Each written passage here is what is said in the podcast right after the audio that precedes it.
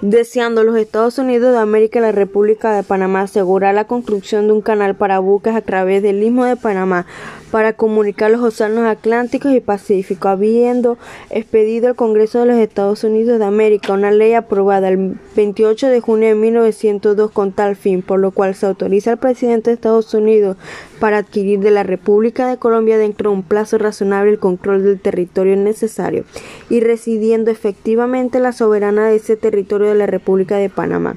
Las altas partes contratantes han resuelto celebrar una convención con tal objeto y por consiguiente han nombrado como sus plenipotenciarios al presidente de Estados Unidos a John Hay, secretario de Estado, y el gobierno de la República de Panamá a Felipe Buna y Varilla, enviado a extraordinario ministro plenipotenciario de la República de Panamá especialmente facultado por tal objeto de este gobierno, quienes pues, después de haberse comunicado con sus respectivos planes poderosos y haber hallado una buena y debida forma, han convenido y concertado los siguientes artículos, contados de la fecha de canje de rectificación de este tratado. La construcción de Buna y Varilla continuó con la idea de seguir la construcción del canal de Panamá en 1900. Según el abogado estadounidense William Crollins, para iniciar una campaña y vender el mejor precio lo que quedaba de la compañía francesa y convencer así al gobierno de Estados Unidos de que decidiera la ruta panameña y desistiera de Nicaragua de Bunay.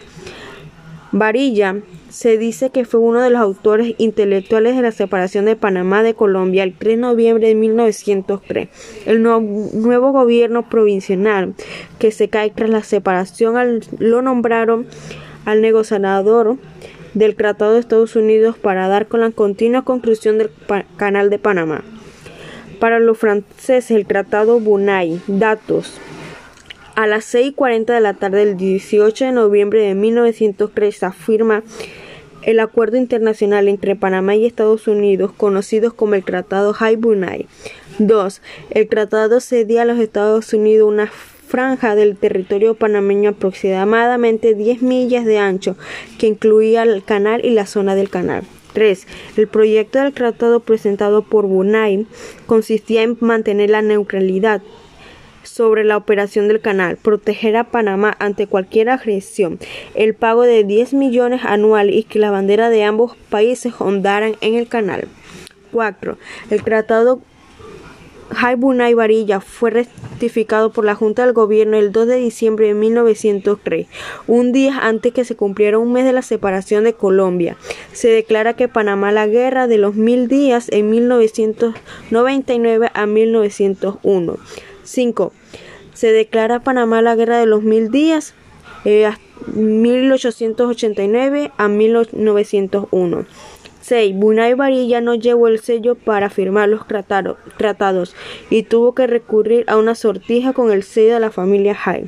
Según los franceses, el ministro plenipotenciario en Panamá, la decisión más difícil de todo este proceso del tratado no fue negociado con panameños, sino que entre estadounidenses y franceses se otorgó a Estados Unidos una concepción petrituaria sobre el territorio de la zona del canal, que incluía 10 millas de ancho, 5 millas de cada extremo de la línea del canal, donde el gobierno de Estados Unidos ejercía su propia soberanía, sin importar lo que pensaran aquellos panameños que ayudaron a la separación de Panamá de Colombia sobre la pérdida de la soberanía en esta parte del territorio de Estados Unidos pagó el 23 de 1904 10 millones de dólares a Panamá.